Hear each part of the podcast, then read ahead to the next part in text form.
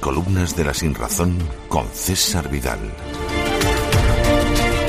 Nunca olvidaré aquella Nochebuena en que salí de casa en busca de mi abuela Remedios para traerla a celebrar la cena de todos los años.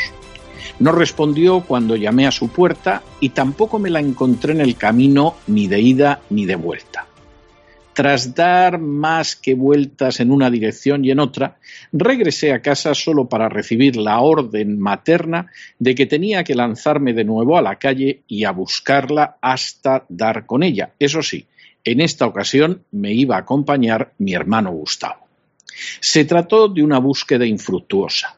De nuevo llegamos hasta su vivienda y llamamos a la puerta una y otra y otra vez, pero nadie nos respondió.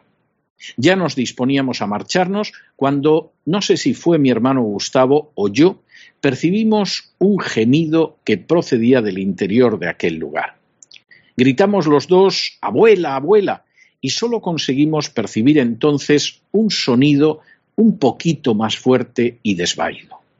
Fue finalmente mi hermano Gustavo el que forzó la ventana del cuarto de baño, el que se alzó a pulso agarrándose al dintel y el que consiguió, gracias a su excepcional forma física, entrar de pie en la habitación. Yo, desde luego, no lo hubiera podido hacer. Gustavo recorrió a oscuras aquella más que modesta morada y finalmente me abrió la puerta.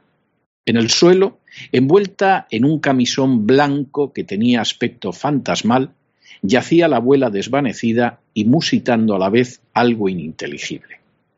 Aquella Nochebuena la pasé en urgencias con mi madre a la espera de que los médicos nos pudieran aclarar qué es lo que había sucedido. La verdad es que idea clara no tenían ninguna. Pero lo cierto es que mi abuela fue a parar a una residencia y que durante semanas tomaba... ¿Te está gustando este episodio? Hazte fan desde el botón apoyar del podcast de Nivos. Elige tu aportación y podrás escuchar este y el resto de sus episodios extra. Además, ayudarás a su productor a seguir creando contenido con la misma pasión y dedicación.